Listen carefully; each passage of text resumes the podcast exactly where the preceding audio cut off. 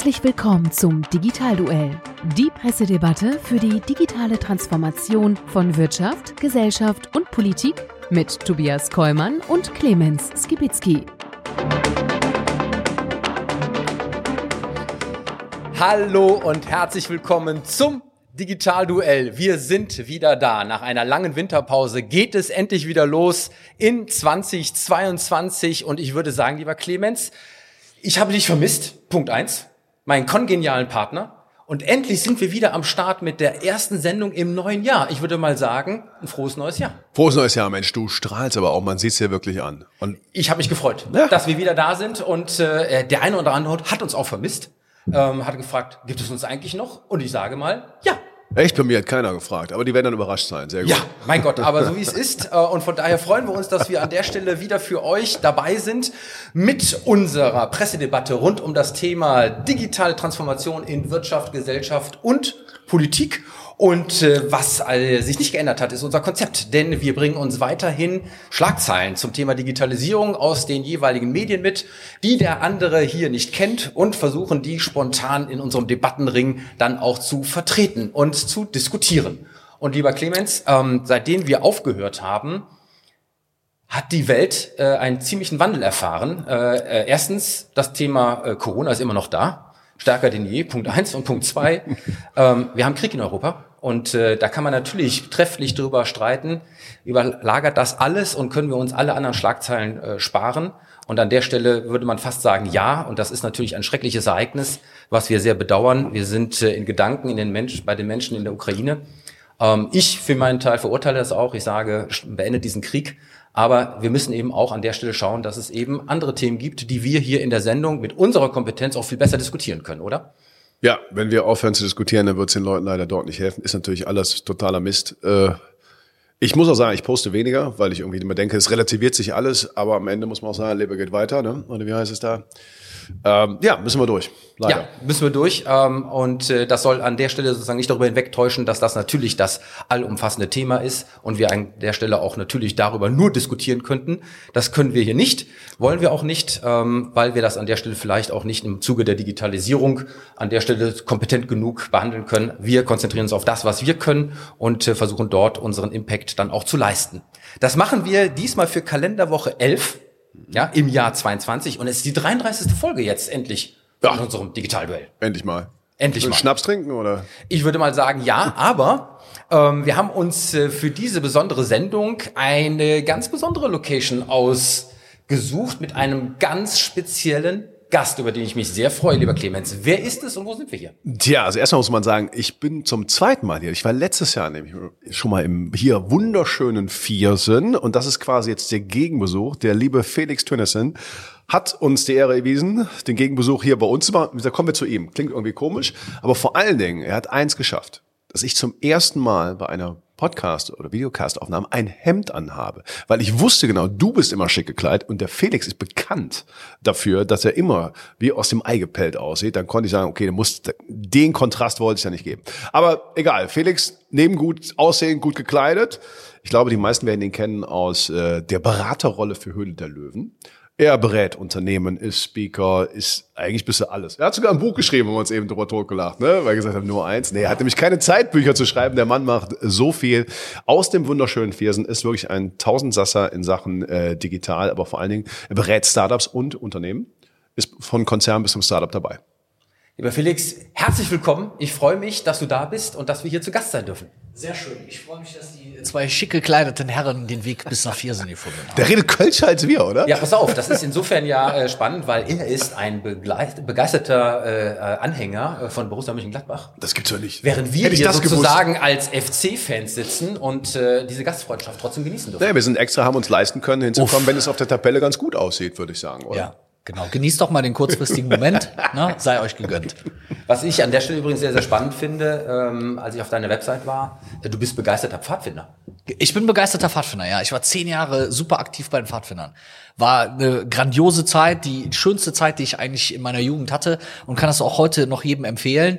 Ich weiß gar nicht, wie das so ist heute mit Pfadfindern, ob die Kinder noch in den Wald gehen, Thema digital oder zu Hause mit dem iPad sitzen oder schon programmieren.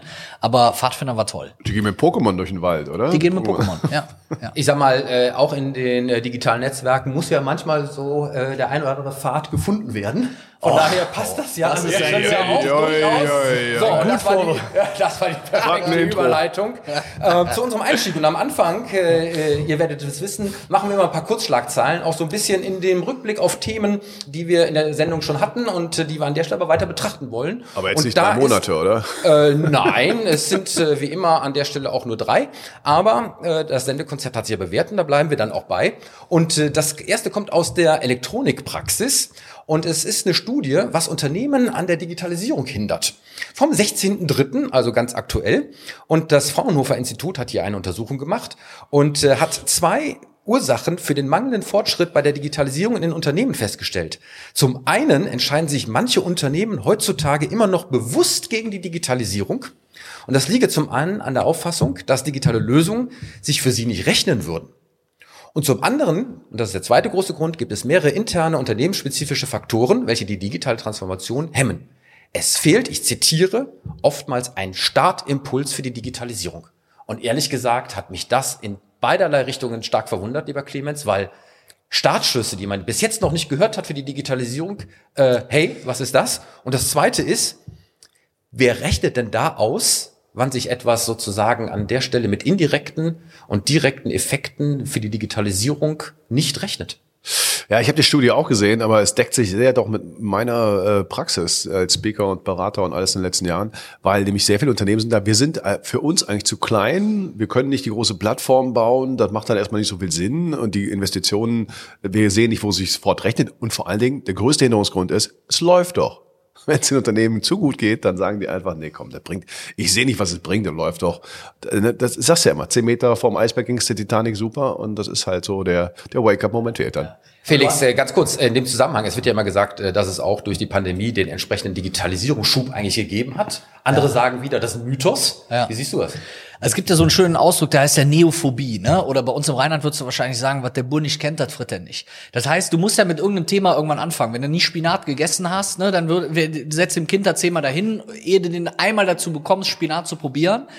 Dann hast du, kannst du Glück haben und der Kleine sagt, oh, das ist aber lecker, das esse ich aber jetzt weiter. Aber ich glaube auch, dass ein bisschen was Wahres dran ist, dass so dieser erste Schritt oft gemacht werden muss, weil man irgendwann so einen Mythos hat und du hast oft das Gefühl, der Zug ist jetzt schon fast an mir vorbeigefahren. Das ist ja wie mit den Social Media Profilen. Ja, bei Instagram brauche ich mich jetzt nicht mehr anzumelden. Das hätte ich vor zehn Jahren machen müssen, jetzt brauche ich das auch nicht mehr zu machen. Und ich glaube, das geht mit der Digitalisierung dem einen oder anderen auch so. Ja, ich glaube, da an der Stelle kann äh, das so sein. Ähm, wir werden das weiter beobachten und das ist auch der Grund, warum wir diese Sendung machen. Wir wollen eigentlich permanenten Startschuss geben, auch für die, die sich vielleicht immer noch nicht damit beschäftigt haben und für alle die, die es tun, vielleicht den einen oder anderen Hinweis geben, wie man das an der Stelle besser machen Das kann. geht ja auch nicht mehr weg. Insofern. Nee. Und an der Stelle ist es eben keine Grippe, die wieder vorbeigeht. Nee. Und äh, wir müssen uns damit beschäftigen ähm, und deswegen werden wir das gerne auch tun. Nächste Schlagzeile, die ich an der Stelle habe, ist ähm, äh, aus dem Handelsblatt. Netflix gibt sich ein grünes Image. Und äh, lieber Clemens, du wirst dich erinnern, wir haben oftmals die Diskussion gehabt, dass gerade unsere Digitalbranche ja nicht besonders einen tollen CO2-Abdruck hinterlässt, aufgrund auch des ganzen Themas äh, Energiefresserei und Stromverbrauch. Und das Videostreaming gehört ja insbesondere dazu. Und äh, wir haben immer wieder festgestellt, dass das eben an der Stelle äh, der Haupttreiber ist. 80 Prozent des Stromverbrauchs wird äh, über äh, das Thema Videostreaming verursacht. Und deswegen sind diese Streamingdienste eben auch wahre Energiefresser und schädigen damit das Klima. Und jetzt kommt das Greenwashing von Netflix. Die sagen, das stimmt nicht, denn wir haben die eigenen Emissionen an der Stelle gemessen und natürlich nur die berücksichtigt, die unmittelbar in der eigenen Verantwortung und in der operativen Handhabe liegen. Dazu zählen natürlich alle elektronischen Geräte, die nicht bei uns verankert sind und damit beim Kunden nicht dazu und damit auch nicht das, was durch sie verursacht wird, nämlich das Abrufen unserer Filme. Dadurch rechnen die sich runter bei 25 Milliarden Dollar Umsatz auf nur 1,1 Millionen Tonnen CO2. Zum Vergleich, ThyssenKrupp meldete 23 Millionen Tonnen. Das ist doch mal ein Greenwashing par excellence, oder? Ja, man könnte sagen Greenwashing, aber sie, haben ja in einer Sache nicht ganz unrecht. Ähm, weil es ist in der Tat so, es macht einen riesen Unterschied, ob du, in ob du streamst irgendwie zu Hause über Glasfaser oder äh, 3G, 4G oder 2G, also vom mobilen Endgerät. Es macht wirklich einen gigantischen Unterschied. Das Greenwashing ist ja, äh, ist ja nicht nur bei Netflix so, das ist ja auch sagen wir, bei allen vielen lustigen Leuten, die demonstrieren für Klima und keine Ahnung was, aber dann eben gerne streamen von immer und überall. Äh, das ist ja da ähnlich. Ne? Also sie müssen natürlich sagen, ja, die verursachen das auch mit. Ja, Greenwashing auf allen Seiten. Man ist mehr Realismus auf allen Seiten wäre ganz gut. Naja, die Frage ist, was ist Ursache, was ist Wirkung, ne? Aber hier werden einfach mal so äh, das Streaming von rund 200 Millionen Abonnenten einfach nicht mit einberechnet. Ja, aber ich, gut, aber ich meine, ich kann als Netflix kann ich ja nicht beeinflussen, ob die Leute Glasfaser zu Hause schauen oder eben äh, um 2G Handy. Ja, aber es wird auf alle Fälle geguckt. Von daher ähm, Ursache und Wirkung. Aber ich sag mal an der Stelle, ähm, spannende Interpretation kann man so machen, muss man nicht. Ähm, und insbesondere ähm, ist ein Ziel damit verbunden. Man möchte sozusagen auch ähm, ja ein bisschen äh, das schlechte Gewissen äh, der Jugend, die auch gerade bei Fridays for Future auf die Straße geht und zu den Hauptzielgruppen gehört, äh, an der Stelle auch wahrscheinlich mit diesen Berechnungen ein bisschen reduzieren. Nee, die können sie ja gar nicht reduzieren. Netflix sagt, was ihr damit macht, äh, ist jetzt euer Ding. Unseren Teil können wir berechnen, berechnen wir euren. Werdet euch über euren Teil bewusst. Finde ich aber ehrlich gesagt gar nicht so verwerflich. Das gehört ja dazu. Ja, auf der anderen Seite muss natürlich sagen, wenn ich jetzt, wenn Chrysler jetzt irgendeinen fetten SUV baut, der 35 Liter auf 100 tankt, Diesel, können die natürlich auch sagen, wir bauen ja nur das Auto. Ob du damit fährst, ist ja deine Sache. Ja, aber ob ich damit, äh, ob ich damit äh, notwendige Fahrten meiner Tochter zur Kita fahre, äh, wo ich vielleicht nicht anders kann, oder damit auf dem auf dem Kölner Ringen rumcruise für völlig nutzlosen Blödsinn, äh, ist schon ein Unterschied. Können die auch nicht beeinflussen. Aber wenn ich, wenn ich das schon machen würde, weil ich, ich sehe das genauso, das ist ja genau deren Zielgruppe, dann hätte ich mir einen anderen Hebel gesucht. Ich wäre hingegangen und hätte zum Beispiel gesagt, okay, wir als Netflix verpflichten uns, dass zehn Prozent unseres Programms sich um die Themen Öko, Nachhaltigkeit, Energiegewinnung oder sonst irgendwas. Also ich hätte genau mein Kernthema auch genommen und Inhalt zu dem Thema ausgespielt, um zumindestens eine gewisse Art von Verantwortung zu übernehmen, statt hinzugehen und zu sagen, ich rechne mir mein Unternehmen schön. Oder? Hätte aber auch nicht gerade den CO2-Abdruck verändert, deswegen. Nur weil das Programm ich innerlich freue macht. mich, dass wir hier Duell. den Charakter eines Duells haben. Ja, ey, Leute, und so muss es auch sein. mehr Ehrlichkeit, da- mehr Ehrlichkeit. Jawohl. Dabei. Also ehrlich. Und auf allen, auf allen Seiten. Auf alle Fälle auch das weiter beobachten, weil das Thema ähm, Stromverbrauch, Digitalisierung, CO2-Abdruck wird uns auf alle Fälle ja begleiten. Und damit sind wir auch schon am Ende von unserem kleinen Rückblick, denn jetzt wollen wir tatsächlich in das Digitalduell richtig einsteigen. Bevor wir das aber tun, dürfen wir uns wie immer bei unserem Sponsor bedanken und sagen herzlichen Dank für die Unterstützung. Das Digitalduell wird Ihnen präsentiert von Cognizant ist Ihr Partner für funktionale Sicherheit in digitalen Automatisierungsprozessen. Seit 25 Jahren unterstützt Cognizant weltweit Firmen aller Branchen mit seinem globalen Netzwerk an Expertinnen und Experten. Deutschlandweit bieten wir unseren Kundinnen und Kunden IT- und Beratungsleistungen und stellen ihnen unser gesamtes Technologie-Know-how zur Verfügung. Dabei liefert Cognizant datengetriebene Ökosysteme für zukunftsfähige Geschäftsmodelle, die den Menschen immer in den Fokus stellen. Ja, und damit sind wir zurück. Und äh, lieber Clemens, meine allererste Schlagzeile, die wir jetzt hier wirklich diskutieren wollen, kommt aus der Wirtschaftswoche und äh, zwar vom 3. März. Und äh, sie lautet, Amazon schließt 66 Geschäfte. Unklar, wie viele Mitarbeiter ihren Job verlieren. Und äh, wir hatten an der Stelle ja auch schon mal berichtet über die verschiedenen Versuche von Amazon mit realen Läden auch ein bisschen diese Richtung zu bedienen und haben auch immer wieder diskutiert, wie sozusagen eine digitale Marktmacht auch dann in die realen Kanäle überführt werden kann. Jetzt äh, scheint Amazon zurückzurudern. Schließt alle stationären Buchläden ähm, sowie die Vier-Sterne-Läden und die Pop-up-Standorte in den USA. Und ähm, sie wollen sich in Zukunft nur noch auf Amazon Fresh konzentrieren und auf die kommenden Amazon Style Läden, wo sie auch entsprechende Mode und äh, Accessoires präsentieren werden. Das heißt, sie geben das Konzept von realen Stores nicht ganz auf, aber in einem gewissen Breitengrad haben sie an der Stelle entschieden, äh, dass gewisse Konzepte eben doch nicht funktionieren. Meine Frage an dich, auch sozusagen als die Lessons to be learned daraus, weil wir ja auch, insbesondere im Startup-Bereich, ja manche ähm, kennen ähm, MyMüsli, Ankerkraut und andere, die halt eben versuchen, ähm, über ein hybrides Konzept beide Kanäle zu bedienen. Jetzt schafft es sogar ein solcher Online-Riese in gewissen Bereichen nicht. Was sagt uns das? Ähm, es sagt uns, dass die Welt physisch und digital weiter zusammenwächst, aber dass Amazon halt einfach viel, viel mehr ausprobieren kann. Und ich halte das für einen total rationalen, logischen Schritt. Einfach die Buchläden, die geben denen nicht mehr viel. Buch ist ein relativ standardisiertes Produkt, die wissen alles über die Daten. Die anderen Läden, die sie behalten, die sind viel, viel interessanter. Diese Style, die haben ja auch einen Friseurladen aufgemacht, weil sie sagen, was wird immer physisch bleiben? Zum Beispiel, wenn du zum Friseur musst du mal hingehen. So, und die Zeit können wir eben nutzen. Wenn ich es richtig mich erinnere, kannst du dabei Kosmetikprodukte probieren. Du kannst äh, gucken, wie sieht es mit anderen Haaren aus. Also zig Anlässe, um weiter Daten zu sammeln, Profile anzureichern, um zu gucken, um, um physisch Produkte testen zu lassen. Wenn einfach nur ein Buch geht, dann wirst du nicht viel testen lassen. Das kannst du auch online lesen. Also ich halte das für einen total rationalen Schritt. Wir, keiner hat das Patentrezept äh, gefunden, wie On- und Offline gut zusammenwächst. Aber eins ist ja klar, die Vorteile der digitalen Welt, das heißt diese Marktkenntnis, diese Daten, die zusammenzubringen mit dem Vorteil, etwas anfassen zu können, ausprobieren zu können das, das wird irgendwie zusammenwachsen, aber es macht für Amazon total keinen Sinn bei so einem Standardprodukt. Deswegen ja. bei den Style-Läden macht es Sinn. Aber ich sag mal provokativ, überall da, wo dann doch noch der reale Faktor Beratung rein muss und damit Menschen und Serviceleistung, äh, sind die Kosten an der Stelle einfach nicht mehr zu handhaben. Ich glaube nicht, dass die Beratung ist. Also es kann so sein. Also der, der, der Use Case ist doch der. Du kommst bei mir in den Laden rein. Also jetzt, wenn ich, wenn ich, wenn das die Welt perfekt wäre von dieser Amazons dieser Welt, dann kommst du bei mir in den Laden rein und ich weiß, wer du bist, was du gekauft hast und was dich interessiert. Und von dem, was ich schon weiß, was ich dir gebe, dann weiß ich, das kann ich dir in die Hand drücken, das kann ich dich multisensorisch erfahren lassen. Das hat nicht mehr so viel mit Beratung zu tun. Das hat nur noch mit einem, guck mal, den Teil komplett zu machen.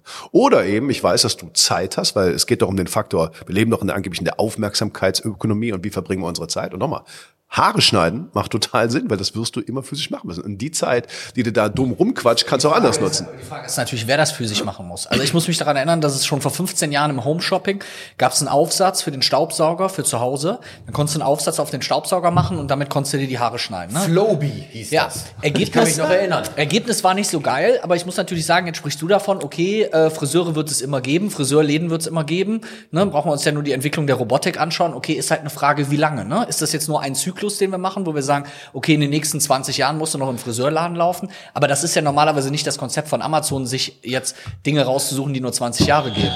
Nein, aber Dinge, die ich online nicht erfahren kann, ausprobieren zu lassen, weil du einen Anlass hast. Es geht dann nicht um das Haare schneiden. Es geht um die Zeit, die du dort verbringst und die du anders nutzen kannst. Und die Zeit, was Amazon dann macht, ist ja, guck mal hier, wie siehst du mit roten Haaren aus? Wie, der Spiegel ist ja dann ja. interaktiv. Du kannst äh, alle Dinge von, wie heißen diese, diese, diese Amazon, diese, diese MeToo-Produkte da, ja. die kannst du alle ausprobieren. Kannst du, ach, guck mal, das Gel, das ja funktioniert ja genauso gut. Ach ja, guck mal, und der, was ist denn mit dem Lidschatten? Keine Ahnung was. Das heißt also, die, Aber die haben verstanden. Machst du ein Klamottengeschäft dann auf? Also ich meine, damals bei Zalando hat ja erst jeder gesagt, okay, wird in tausend Jahren nicht funktionieren, weil die Leute können die Klamotten nicht anprobieren. Heute geht jeder Mann, jede Frau hin und sagt, pass auf, ich bestelle mir für 800 Euro Sachen bei Zalando, die kommen nach Hause, ich probiere alle Sachen an und schicke für 750 Euro die Sachen wieder zurück. Du probierst sie ja dann doch trotzdem aus, darum geht's ja genau. Ja, aber die machen ja einen Laden so, auf, und jetzt Style-Läden auf, ja, Klamottenläden Ja, okay, gut, Style, aber ich, ich habe jetzt das Beispiel mit den Friseuren rausgenommen, weil es für mich ja. am meisten, ob das mit dem Style klappt und was am Ende davon klappt, kann ich euch nicht sagen. Ich weiß nur, dass diese Grundstrategie ist. Wir versuchen, deine Zeit zu nutzen, etwas physisch zu erfahren und auszuprobieren ja. und wir dabei dich noch besser verstehen, ja. ist total genial. Ich möchte noch mal kurz auf die grundsätzliche Problematik ähm, dieses hybriden Ansatzes heraus, weil Home24 beispielsweise das ja auch tut, hat mhm. äh, im Internet angefangen äh, mit seinem äh, Online-Shop. Ähm, jetzt gibt es in den einen oder anderen Städten ähm, die äh, größeren äh, Läden, ähm, auch als Outlet manchmal deklariert, äh, wo man sich dann äh, die Möbelstücke doch anschauen kann, um sie mitzunehmen. Ähm, Inwieweit kann so ein hybrides Konzept klappen, um die Brücke zwischen Online und Offline mit allen Problematiken ja dann doch irgendwie zu haben?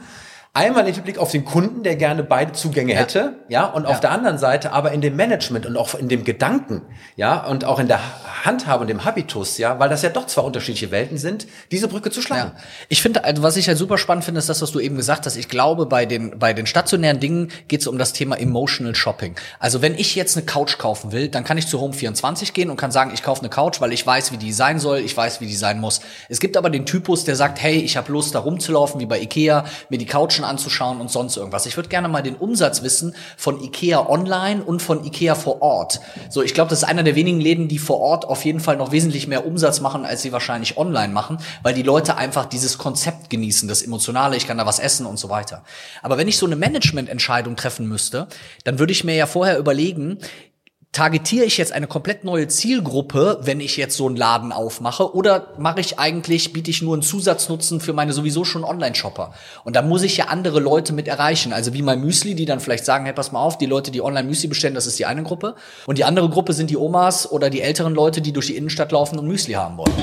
Jetzt hat mein Müsli aber die Läden ja auch schon wieder geschlossen. So, das bedeutet, äh, die Frage, ob sozusagen reale Läden. Weil es auch nichts Haptisches ist. Ja, Moment. Das Sofa, was ich, was ich kann so stylisch aussehen, wie ich will. Wenn ich das für irgendeinen äh, Interior Design Laden oder für mein Büro so, okay. Aber wenn ich zu Hause sitzen, äh, nächsten Jahre drauf sitzen soll, muss ich mich draufsetzen. Ja, ja gehe ich auch hin. So, man könnte aber auch bei Müsli sagen, vielleicht äh, gibt's dann da die Möglichkeit des Probierens, wie dem auch sei. Ich möchte kurz äh, feststellen, ist es leichter für einen realen Händler, das Online-Konzept dazu zu holen und damit sozusagen das zweite Standbein zu bedienen oder für einen mhm. ursprünglichen Online-Händler sozusagen in die reale Welt reinzukommen? Ja. Ja. Weil ich sehe immer mehr Ganz von, klar. Ich sehe immer mehr. Ja.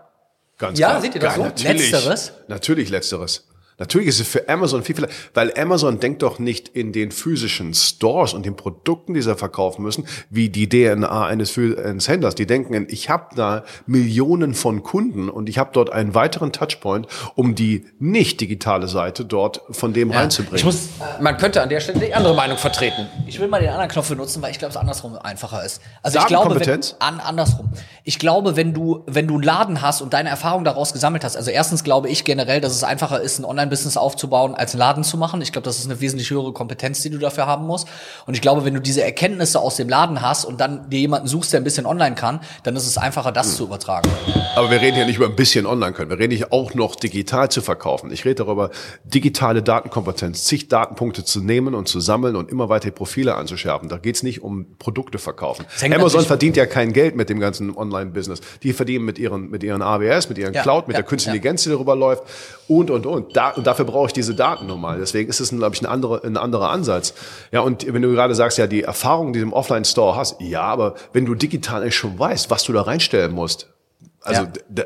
das ist ja die Marktkenntnis. Ja. Ich würde mal sagen, am Ende liegt es ein Stück weit auch an den Rahmenbedingungen und um welche Produkte es sich handelt. Ja, ja es gibt ja durchaus eben äh, Unterschiede auch im Hinblick auf die haptische Notwendigkeit, Entscheidungen zu treffen auf der einen Seite und auf der anderen Seite sieht man ja auch, wo diese Dinge geschlossen werden, eben bei Buchläden, ja, die an der Stelle eben überhaupt keinen Unterschied machen, wo ich und wie ich über welchen Kanal das besorge. Ähm, bei den äh, Mode und Accessoires könnte es einen Unterschied geben, wir werden das sehen. Ähm, entscheidend für mich ist, glaube ich, an der Stelle beide Vertriebswege brauchen Kompetenzen, brauchen die auch vor allem spezifische Kompetenzen an der Stelle, müssen eben bedient werden. Und es gibt aber an der Stelle mehr positive Beispiele aus meiner Sicht, wo ein realer Händler auch das Online-Business gelernt hat. Bräuniger finde ich zum Beispiel ein solches tolles Beispiel. Umgekehrt sehe ich eben sehr viele, die über die Online-Schiene gestartet sind, wie sie sich deutlich schwerer getan haben, auf einmal auch in der realen Welt, im realen Handel Fuß zu fassen. Das ist sozusagen nicht total mhm. und hat an der Stelle sozusagen nicht eine Ausschließlichkeit, dass es immer so ist. Aber ähm, an der Stelle sehe ich eben zumindest von den Meldungen, dass die eine Richtung etwas schwieriger ist. Ah, okay, wird spannend zu sehen. Ich glaube, das Geschäftsmodell ein anderes ist. Ich glaube, Amazons Modell ist halt Daten. Daten- und Marktkenntnis und das eben an ja. sich, also den Marktplatz ganzheitlich zu denken. Das ist ein anderes Ding als äh, ich bin Händler und gehe äh, in die online offline Vielleicht ist ja auch was, Modell. was wir gar nicht wissen. Vielleicht also A, wissen wir nicht, welchen Impact diese Corona-Thematik auch auf die Amazon-Läden hatte. Und B, vielleicht ist es ja auch so, dass sie gesagt haben, okay, wir machen die Läden vier Jahre, wir sammeln vier Jahre lang Daten, die wir haben wollen und jetzt haben wir die Daten gesammelt. Hm. und machen Kann den Laden zu. Kann ne? auch sein. Wir ja. wissen es jetzt nicht ganz genau, aber Männer, ich glaube, das war In ein mehr. schöne ja. Schlagzeile und wir werden das weiter beobachten und äh, damit kommen wir zur Runde zwei, lieber Clemens. Deine Schlagzeile heute. Jo, wir sind auch bei dem, du hast es eben schon mal in, im Nebensatz erwähnt, bei diesem ominösen digitalen Schub Äh, haben wir ihn oder haben wir ihn nicht? Und äh, die Schlagzeile, ich bin der Meinung, wir haben ihn in einem äh, Sektor ganz bestimmt, und das sind die, nämlich die Veränderung der Arbeitswelten. Und ich finde die Schlagzeile hier unfassbar. Also vom 14. März aus der Wirtschaftswoche vom lieben Michael Kroker, den wir eigentlich fällt mir gerade ein, auch nochmal besuchen sollten irgendwann. Der hat immer echt viele Schlagzeilen immer wieder. Schlagzeile, für drei von zehn Deutschen wäre zwangsweise Rückkehr ins Büro ein Kündigungsgrund.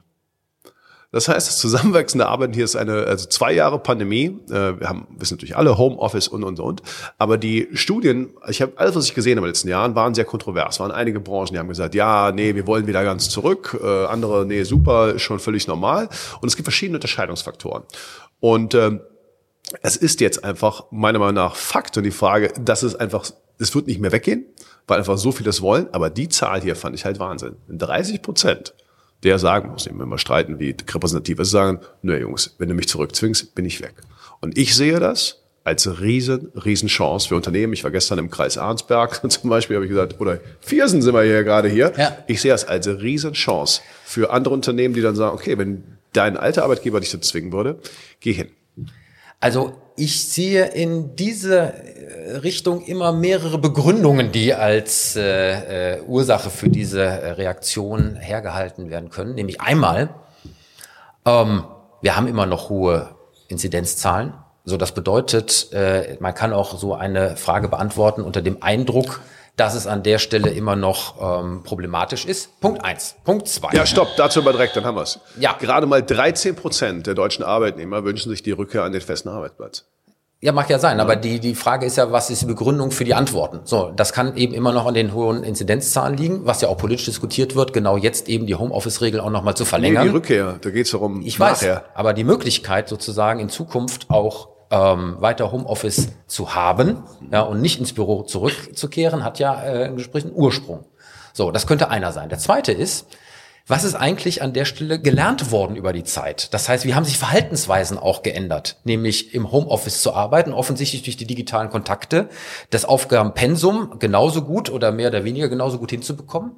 Und dann muss man auch vielleicht hinzufügen, wir haben ja einen unglaublich hohen Pendleranteil. Das bedeutet, ja. ähm, auch mit den steigenden Kosten, die jetzt gerade über das Thema Energie und Ölpreise damit verbunden ist, kann es auch einen Einfluss gehabt haben. Und vielleicht hat man auch festgestellt, dass es viel effizienter und effektiver ist, gewisse Dinge eben ähm, über ein Online-Meeting zu machen, als eben sich über zwei, drei Stunden ins Auto zu setzen für ein halbes Stunden-Meeting, ähm, um an der Stelle etwas zu besprechen, was man genauso gut hätte auch online tun können. Bis hin zu der Frage, ähm, habe ich eben alle meine Kollegen im Büro wirklich gemocht äh, und äh, ist es nicht schön, wenn ich ihnen ein bisschen aus dem Weg gehe. Also es kann verschiedene Gründe haben, wie es zu solchen Erkenntnissen äh, kommt. Aus meiner Sicht wird man diese Zeit eben nicht zurückdrehen können. Und wir haben halt eben gelernt, dass eben über digitale Arbeitsweisen, ähm, auch in solchen vernetzten und hybriden Zeiten, die wir haben, es vollkommen legitim ist und sich auch es als Mythos erwiesen hat, dass die Arbeitnehmer weniger arbeiten, schlechter arbeiten oder sonstiges, sondern eben an der Stelle festgestellt wurde, dass es genauso gut funktioniert. Und warum sollte man das ja. dann an der Stelle nicht auch zumindest in einem gewissen Umfang belassen? Nie 100 Prozent das eine, 100 Prozent ja, das andere. Manche Jobs gehen ja auch. Aber wir hatten ja die Diskussion auch mit vielen Firmenvertretern hier schon, mhm. diese drei und zwei Woche, ja, drei äh, Tage äh, Office, mhm. zwei Tage zu Hause. Mhm. Felix, also ich glaube, äh, ich glaube erstmal äh, äh, muss ich sagen, man hat ja schon fast den Einwand manchmal, wenn die zu Hause sind, arbeiten die ja nicht. Also wenn meine Mitarbeiter zu Hause sind, da wird ja nicht gearbeitet. Die liegen den ganzen Tag im Bett. Die alte Angst der machen, Arbeitgebers. Die, ne? Genau, die machen nichts, wenn die zu Hause sind. Richtig faul sind die. Also ich glaube, dass äh, sehr viele Faktoren da eine Rolle spielen. Ich spiele jetzt mal bewusst die andere Rolle. Aus meinem Erfahrungsschatz, deswegen verwundert mich die Schlagseite total. Alle Leute, die ich in meinem Umfeld habe, die aufgrund von Corona gezwungen waren, von morgens bis abends Homeoffice zu machen, sehnen sich danach, zurück ins Büro zu kommen. Ich nehme jetzt mal bewusst die andere Position ein. Deswegen glaube ich, werden wir da dauerhaft irgendeine Art von Hybridmodell haben. Ich bin voll bei dir. Das Thema Pendeln, also du musst ja nur mal morgens zwischen acht und neun zwischen Düsseldorf und Köln hin und her fahren, hast du keinen Bock mehr. Das jeden Tag, drei Stunden Auto, wofür? Das heißt, ich glaube, dass man hier andere Konstrukte schafft. Ich glaube aber auch, dass bei vielen Unternehmen der Faktor der ist, dass die schon vor dem Homeoffice so antiquiert waren in der kompletten Firmenführung, dass für den, der jetzt im Homeoffice ist, auf einmal, oh Gott, ist das Leben toll, weil die hatten keine, keine äh, agilen Arbeitszeiten, die haben keine coolen Arbeitsplätze, da werden andere Dinge nicht gemacht. Das heißt, da kann ich vielleicht froh sein, wenn ich gar nicht mehr dahin muss. Und heute, jetzt im Homeoffice, bin ich zu Hause, da kann ich machen, was ich will, ich kann arbeiten, wie ich will, ich gewinne eine gewisse Art von Freiheit. Wir sind ja alle auch freiheitsdenkend. Ich glaube schon, dass das für viele eine Rolle spielt. Und ich glaube, die Umstellung ist, also jetzt dieses zweite Pandemie hat in meiner Wahrnehmung da noch echt was verändert. Ich habe das so gemerkt, ähm, dass ich äh, gemerkt habe, bei uns in der Gegend, äh, als dann der Lockdown war, hast du, habe ich gemerkt, dass da, wo ich wohne, habe ich sehr stark von dem Umfeld gelebt, was du aber nicht mehr nutzen konntest. Und ich merkte immer, oh, Wohnung ist ja irgendwie gar nicht so schön. Ja. Jetzt wäre Garten schön. Das haben sehr viele gemerkt. Ich habe es daran gemerkt, dass in der äh, in der Kita unserer Tochter auf einmal äh, Plätze frei wurden, weil die gesagt haben, hör mal, in der Pandemie, da steht noch irgendwo ein Elternhaus auf dem Land, da ziehen wir hin. Und ich glaube, dass dieser Anpassungsprozess, weil da haben wir einen Garten, ne? ich glaube, dass dieser Anpassungsprozess, der läuft gerade sehr massiv und die, die sich schon umgestellt haben, also die einen haben, sehen sich zurück aus verschiedenen Gründen und die anderen sagen, wir haben uns jetzt umgestellt, wir haben keinen Bock zu fahren, das Soziale müssen wir hinbekommen. Weil, ja, äh, aber und ich, das ist auch, glaube ich, der Punkt. Ich habe so eine andere Studie gesehen, da ging es darum, dass Produktivität verloren haben, die, die keine soziale Bindung ja über die Distanz hergestellt haben. Und deswegen gebe ich direkt mit der Unternehmenskultur wird was dran sein.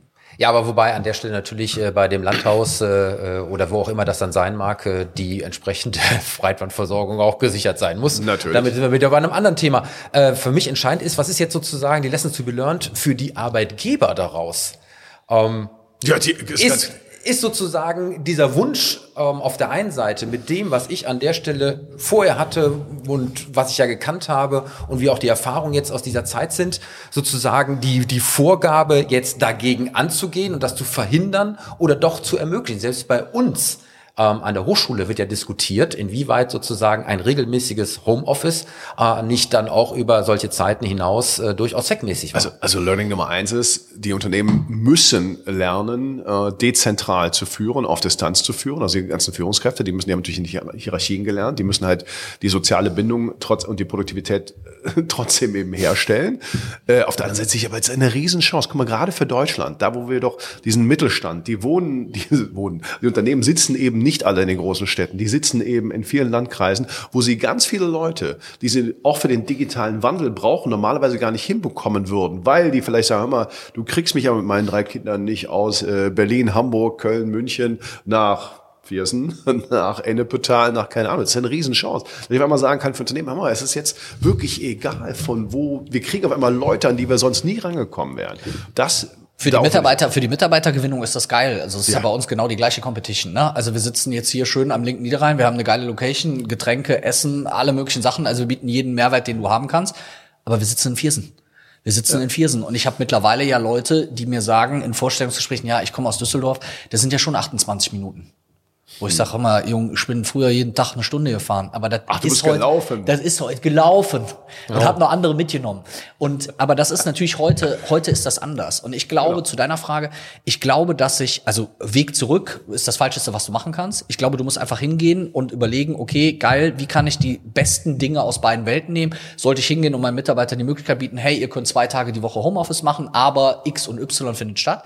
Ich schmeiß mal noch einen anderen Gedanken aber da rein. Eine Erfahrung, die ich gemacht habe, ist, früher hatte ich über die Woche verteilt, keine Ahnung, zehn Telefonate.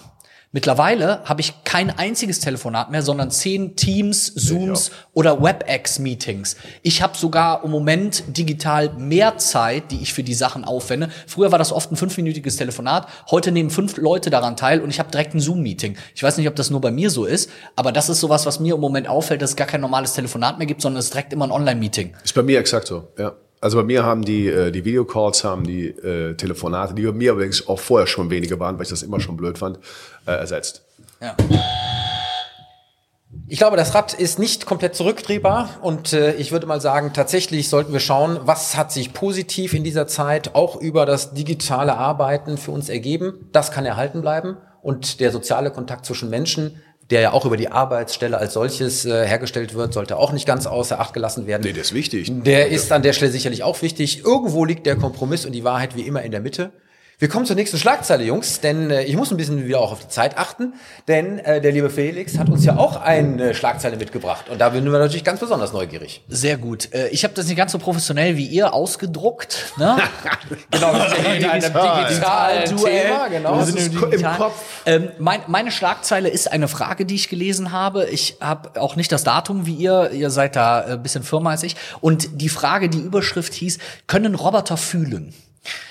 Und äh, ich fand das mega spannend, weil ich erst gedacht habe, was ist denn das für ein Quatsch? Und dann habe ich das so ein bisschen weitergelesen, dann bin ich nach Hause gekommen, habe meinen Staubsaugerroboter da rumfahren sehen, ne? der hat gerade genau in dem Moment sauber gemacht und dachte irgendwie, hat der total undankbaren Job. Ich kann mich weder bei dem bedanken, noch sonst irgendwas, der muss immer seine Arbeit verrichten, der hat einen festen Arbeitsplan, der bekommt auch irgendwie nichts dafür und oft wird er auch nicht mal entleert oder sauber gemacht ne? und fährt seine Runden und saugt noch irgendein Kabel ein. Und habe ich so darüber nachgedacht und fand, finde das Thema super, super spannend. Und in dem Artikel konnte man auch so zwei kontroverse Meinungen Meinungen lesen, nämlich zum einen, okay, der Roboter wird vom Menschen erstellt, also kann er letztendlich vielleicht nur diese Dinge fühlen, die der Mensch potenziell auch fühlen kann. Oder könnte man dem Roboter vielleicht nur die guten Gefühle eingeben? Und da würde mich mal eure Meinung interessieren, wie ihr das seht. Also tatsächlich ist es bei mir so, ich habe einen Mähroboter, wie viele andere auch Geil. im Garten und äh, das ist total super, wenn ich noch bedenke, wie ich früher mich da immer hingestellt habe und habe einen Rasen gemäht mit all dem und mir damit äh, den halben Samstag an der Stelle auch äh, blockiert, ist das eben super bequem, super einfach und ich habe festgestellt, ich habe eine Beziehung zu dem Ding aufgebaut. Ja? Der hat auch einen Namen. Ich ja? liebe der meinen heißt, Roboter. Nein, der, ich weiß, bei den, bei, ich glaube bei 80 Prozent heißt dieses Ding äh, Robby. Ja, bei mir heißt er Rufus. Das ist schon zu kreativ. Und, und Rufus ähm, ist übrigens abgeleitet äh, von einem Namen, dem wir mal einen Igel gegeben haben, der bei uns im Garten rumgestrummert hat. Und äh, den haben wir dann auf diesen Mähroboter übertragen und äh, dadurch bekommst du die persönliche Beziehung. Das ja. heißt, gibt euren ganzen digitalen Geräten Namen und ihr habt sofort eine andere Bindung und einen anderen Bezug. Und äh, ich streichel den, ich putz den. Äh, wenn er sich festgefahren hat, äh, befreie ich ihn und rede auch mit dem Ding. Ja. Ganz komisch. Ja. Und das heißt an der Stelle, weil es ja auch immer gesagt wird in der industriellen äh, Fertigung, ähm, der Roboter als dein Kollege, ja. ja, da können tatsächlich komische äh, Beziehungen aufgebaut werden, ähm, wenn du alleine den Dingen Namen gibst. Ihr seid ja total bekloppt. ja, aber glaubst du, glaubst du, dass die irgendwann, also das, den ja. Status habe ich auch, glaubst du irgendwann, dass die, also, ne, wir haben ja im Moment so ein bisschen die Thematik Machine Learning, künstliche Intelligenz. Also wenn wir jetzt über künstliche Intelligenz reden, reden wir ja ganz häufig einfach nur über irgendwelche erweiterte Datenbankabfragen, die Kombination von irgendwelchen Datensätzen und sonst irgendwas. Es ist ja der Anteil der Sachen, wo mit KI geworben wird, wo wirklich irgendwie aus einer Intelligenz auf einem, aus einem Computer heraus selbstständig Prozesse erarbeitet werden ist ja immer noch relativ gering. Können die denn irgendwann diese Emotionen, also, ne, wir haben irgendwann den Saugroboter, den streicheln wir. Wird der das irgendwann empfinden? Wird der dadurch irgendwann besser arbeiten? Ich glaube, dieser Film iRobot, ne? Ja. Der, der hieß ja, glaube ich. Ja, also okay. These eins und dann sind wir natürlich bei diesen Horrorszenarien, weil entwickeln die eigene Persönlichkeit und dann werden sie uns irgendwann alle abschlachten, weil wir irrational sind und und und. Ähm, ich glaube nur, ähm, sagen wir mal, ein bisschen auch meine Hoffnung ist, dass der Mensch sich einfach dazu wichtig nimmt. Er kann sich einfach nicht vorstellen, nicht zu sein. Das heißt, die Seele, die wir haben, die, unsere Persönlichkeit, wie immer wir es nennen, ist halt so ein komplexes Wahrnehmungskonstrukt, dass wir uns einfach zu, du kannst dir nicht vorstellen, nicht zu sein. Ne? Und deswegen kannst du dir auch nicht vorstellen, dass dieses Wesen, mit dem ich darum gibst, äh, deswegen versuchst du dir etwas da zu projizieren, als wäre das dein Freund, dein Kollege. Ich sehe es an meiner kleinen Tochter, für die ist, glaube ich, äh, Alexa ein Teil des, der Familie. Mhm. Weil die beantwortet Fragen, die äh, spielt die Musik, die irgendwas. Weiß mehr als Papa. Aber ist da, wahrscheinlich ist es doch. Viel mehr als Papa. Ja. Das, äh, ich glaube nur einfach, Leute, das ist ein äh, zutiefst menschlicher Zug. Und ich habe auch irgendwann einen schönen Artikel in, in eine ähnliche Richtung gelesen. Da ging es darum, warum werden dieses, warum wird dieses Terminator-Szenario nicht eintreten? Weil Maschinen eben nicht so menschlich sind. Weil, warum sollten sie, nach dem mhm. Motto, ja, weil sie eben nicht wie Menschen ticken, Menschen machen so etwas.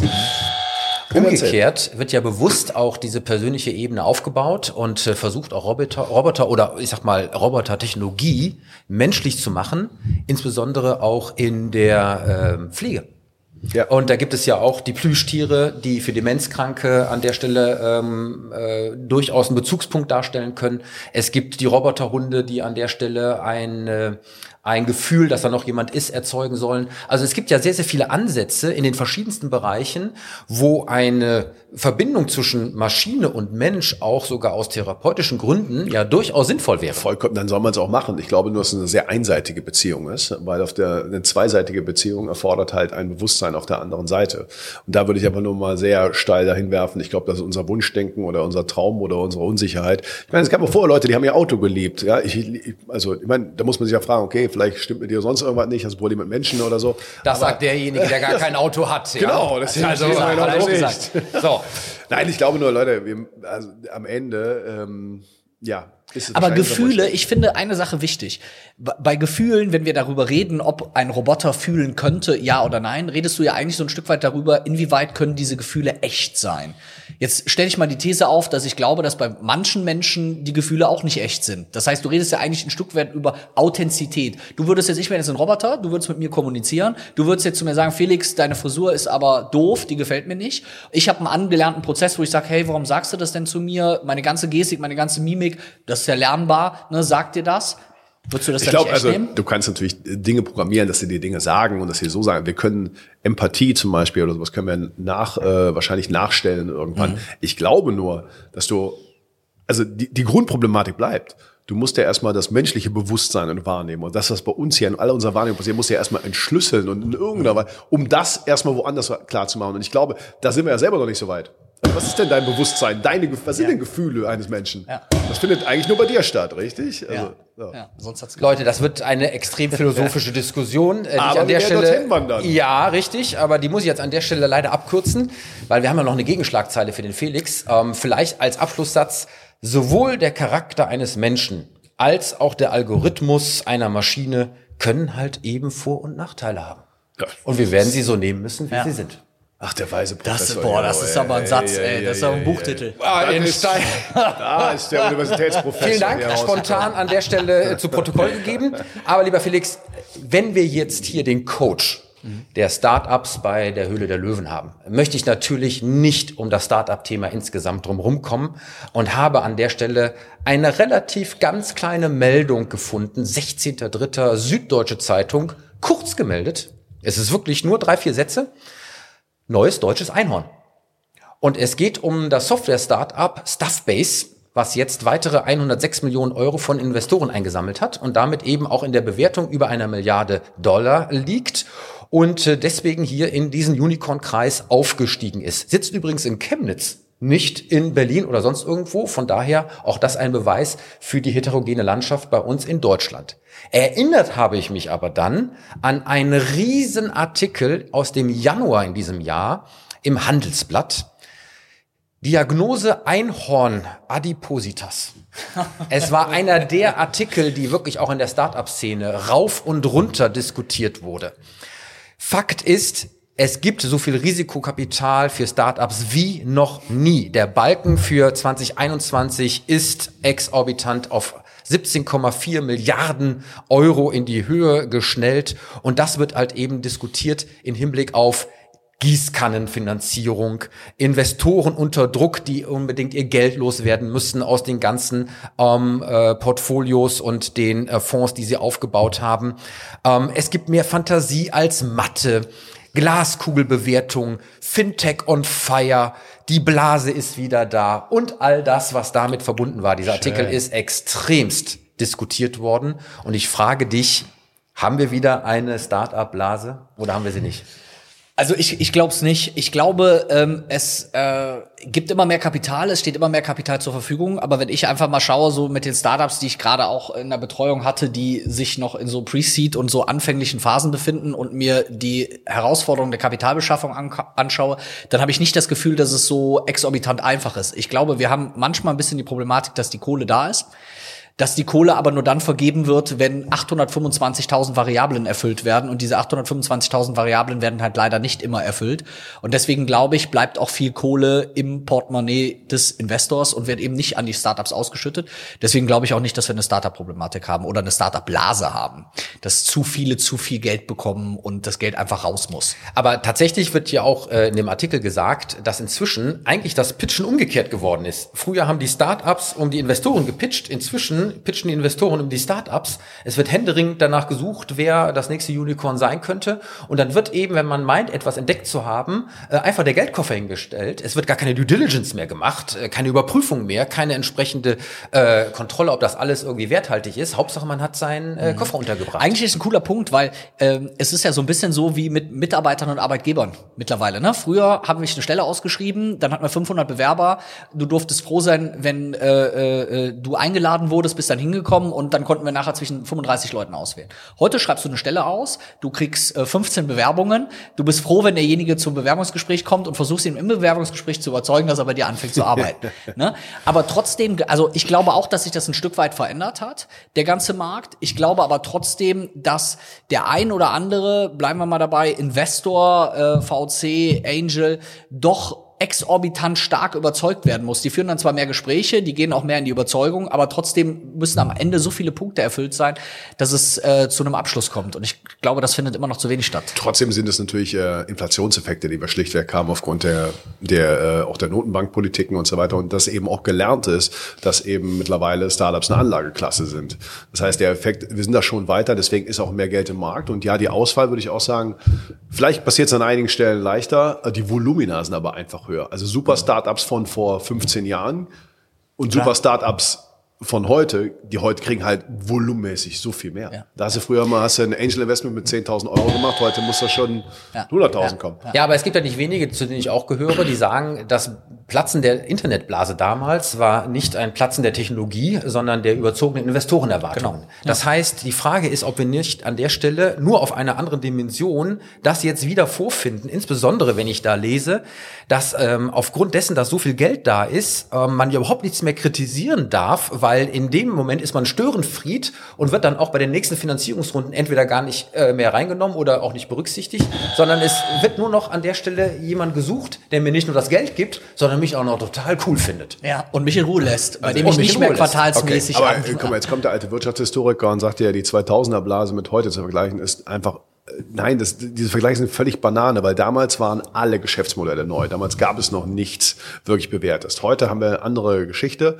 Heute kann ich sagen, äh, wir sind heute vielleicht in dieser Welle mit den, mit den ganzen Metaverse-NFT-Dingern. Da kannst du nur mal sagen, da ist ganz, ganz viel Unsicherheit. Aber von den digitalen Geschäftsmodellen, auch viele Startups, die klassische Modelle nehmen, nur neue Branchen nehmen, ähm, da wissen wir, dass das funktioniert. Das ist eine andere Phase.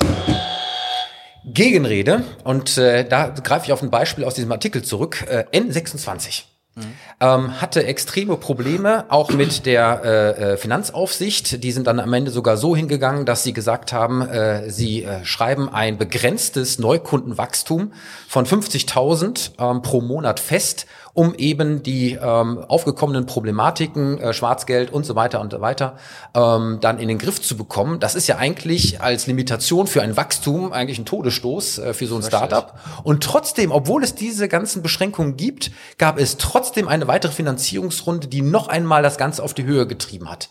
Und da frage ich mich genau im Hinblick auf die Erkenntnis, die wir ja haben, ja, auch gesammelt haben, ist das nicht an der Stelle paradox?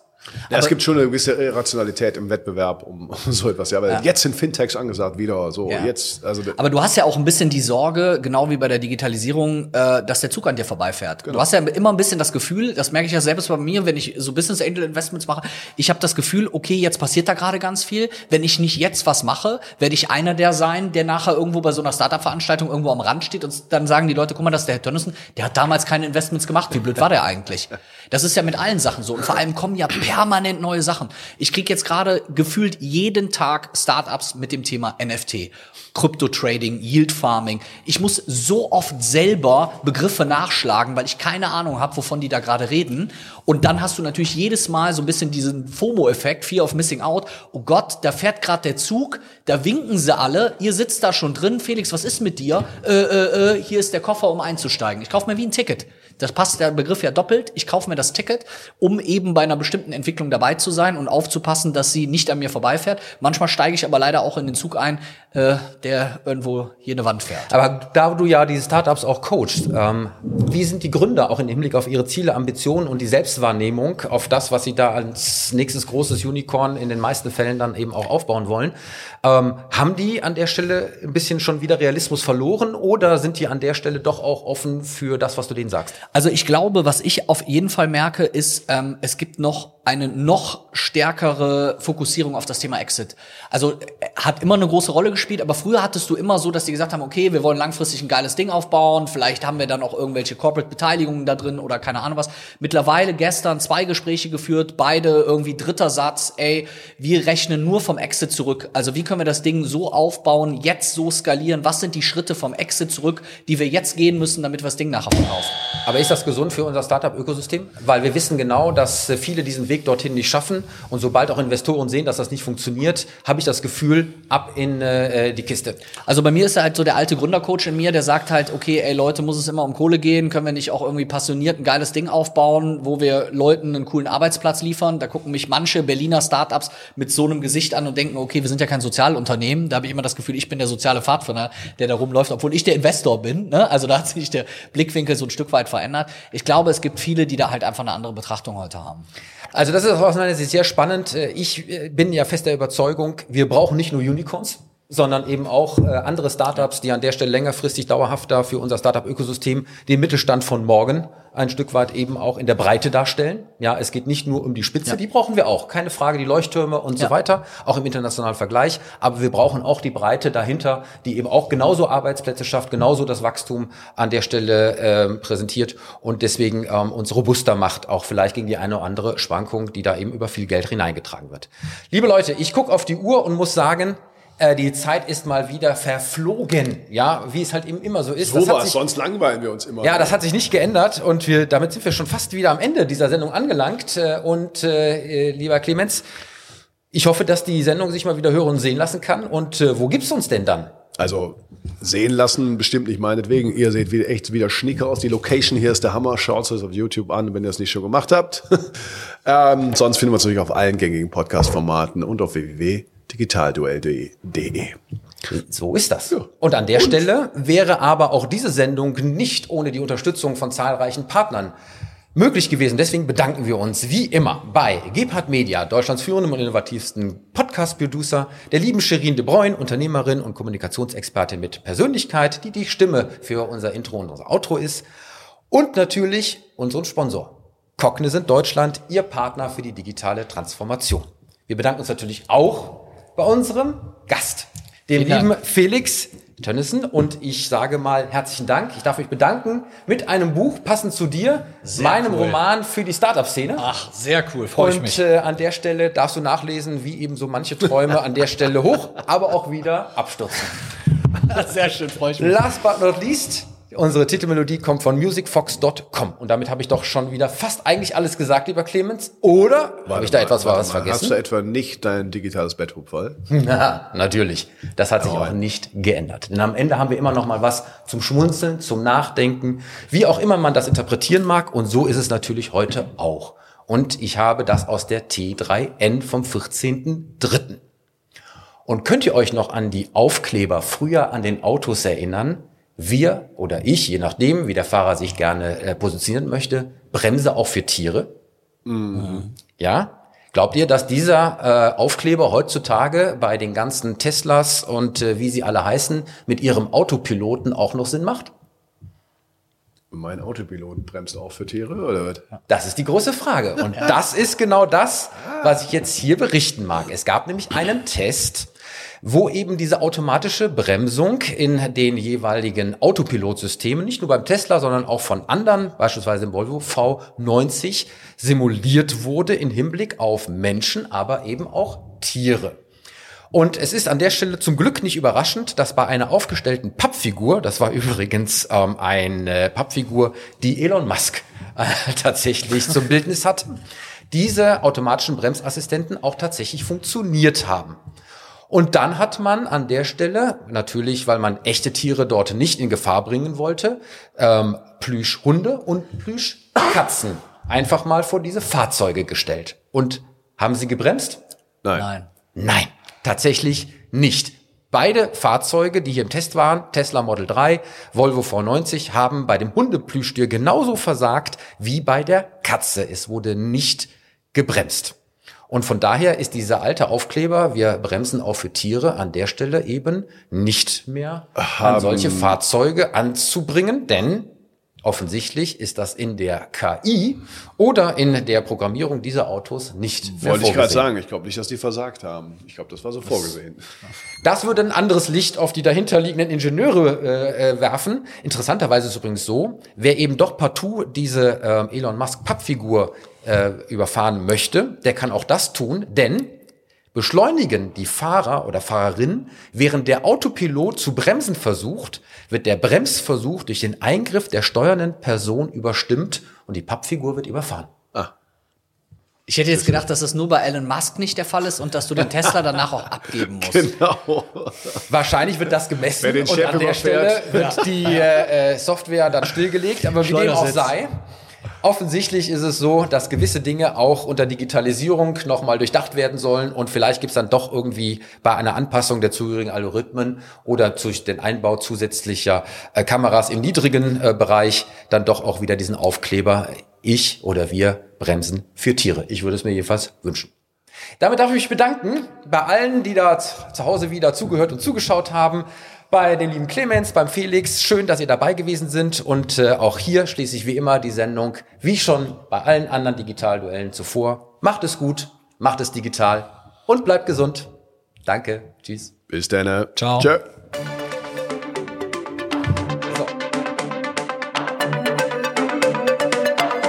Das war das Digitalduell, die Pressedebatte für die digitale Transformation von Wirtschaft, Gesellschaft und Politik mit Tobias Kollmann und Clemens Skibitzky.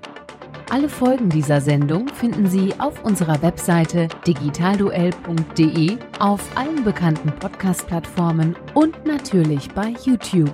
Diskutieren Sie auch mit uns bei Twitter unter dem Hashtag Digitalduell.